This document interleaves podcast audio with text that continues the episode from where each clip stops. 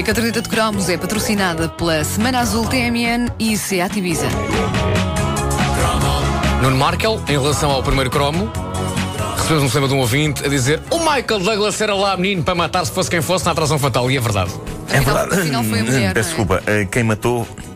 Quem deu o tiro final foi a, a mulher, Mulher. dele, não é? Ele andou ali a massacrar, a Glenn Close a massacrar. Julgava que a tinha assassinado, mas afinal depois foi a A mulher. mulher que era a Beth. E houve quem acrescentasse mais um dado a esta saga do Michael Douglas, que é ele de facto fez mais um papel desses no eh, Revelação. Com a Demi Moore, não foi? Onde a Sim, Demi sim. Moore também andava atrás dele. eh, É uma louca. E que tinha assim também umas cenas muito calientes. Pois tinha, tinha. Eu lembro. Ui, ui. Não comparáveis com as cenas no barro com Patrick Swayze. Bom, e de sexo para a informática. Olha que bela Bom, eh, transição. sim, vamos, va- vamos voltar ao Spectrum, esse lendário computador da nossa juventude, em todo o esplendor dos seus 48K, 128K para os miúdos mais ricos e extravagantes.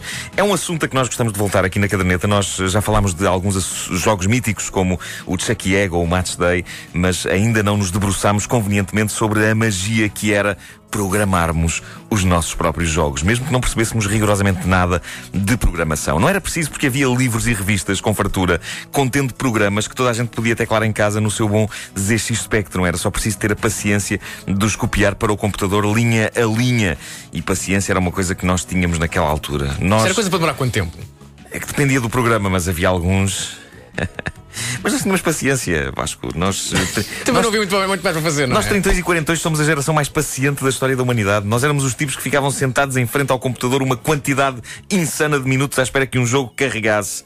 Por isso também estávamos dispostos a passar o tempo que fosse preciso a teclar linhas de BASIC, que era assim o nome da linguagem de programação que se usava no Spectrum. Eu lembro-me de ter ido à Feira do Livro, alguns nos anos 80, e de ter comprado lá aquele que, pelo menos durante um mês, foi claramente o melhor livro de toda a minha vida. Chamava-se 100 Jogos Explosivos para os ZX Spectrum. E a capa mostrava um ecrã de computador de onde saíam naves espaciais incríveis, tanques de guerra, monstros, tudo o que vocês possam imaginar de mais espetacular. E sim, apesar de sermos totós, todos nós sabíamos que o, o Spectrum eh, nunca conseguiria recriar figuras daquele calibre. Mas, eh, no fundo, quando se compravam destes livros, todos nós tínhamos a secreta esperança de que, algures no meio de todas aquelas linhas de programação, saísse algo de inesquecível, brutal, grandioso, mágico. E não saía nunca. E sabiamente eles publicavam no livro muito poucas imagens do resultado final dos jogos.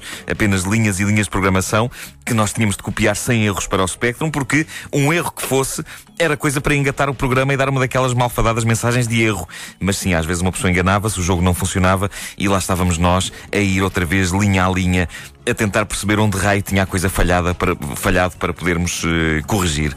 Enfim, muito tempo precioso de existência, de pura e simples existência, nós gastámos em coisas inúteis. Eu tirei muito prazer do meu Spectrum, sem dúvida, mas eh, entre os jogos que esperei longos minutos que carregassem e que depois davam erro, e os jogos tirados de livros e revistas que eu tentei programar no computador e que ou não funcionavam ou se revelavam deprimentes demais, eu tinha aqui bases para pedir uma indemnização valentíssima à Sinclair Research. Eu perdi muito, muito tempo da minha vida. Os jogos destes livros eram quase sempre uma desilusão. Os famigerados tanques e as naves eram uns quadradinhos pretos infames a mexer-se de um lado para o outro num cenário branco.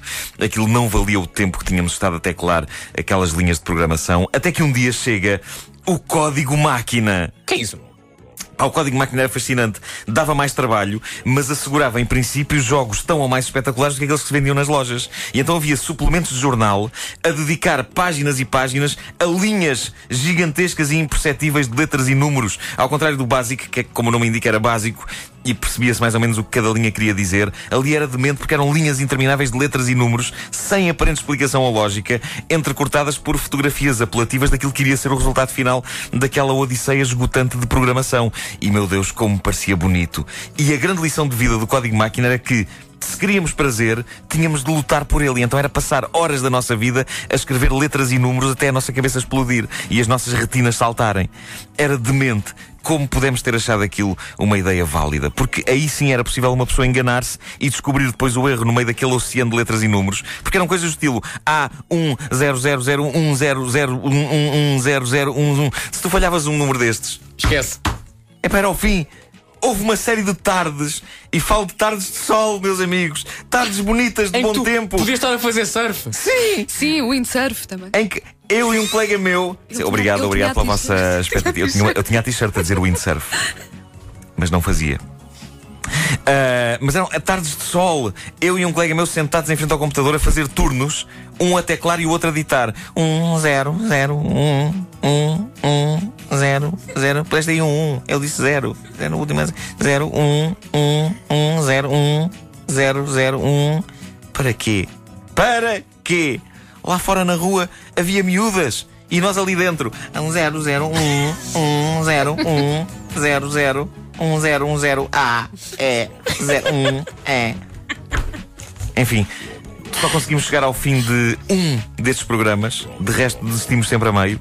E fomos jogar jogos já feitos, o que era a opção inteligente. O jogo que conseguimos programar até ao fim em código máquina valeu pela emoção, pelo frisson de chegar à última linha de programação. Fizemos uma festa, abraçámos-nos a rir e a cantar. Depois pusemos o jogo a funcionar e era péssimo. Mas eh, já não interessava, já não interessava, porque às tantas o atingir do objetivo, a chegada à linha final, ao caractere final, isso era eh, o que interessava. Este cromo foi inspirado por uma conversa entre dois ouvintes nossos no Facebook da caderneta. O Sérgio Souza pôs lá uma fotografia dele a segurar em diversos exemplares de uma revista que foi marcante para uma série de indivíduos que podem ter tido relações sexuais mais tarde do que o resto da humanidade, sim senhor, mas que hoje são profissionais de informática. Eu falo da revista brasileira Input. Não sei se lembram disto, Então não me lembro, não faço ideia. Não, não, não. porque vocês tinham vida. Era isso. Era uma edição nova cultural eh, e semana após semana dava um curso em programação básica e código máquina que era qualquer coisa de extraordinário.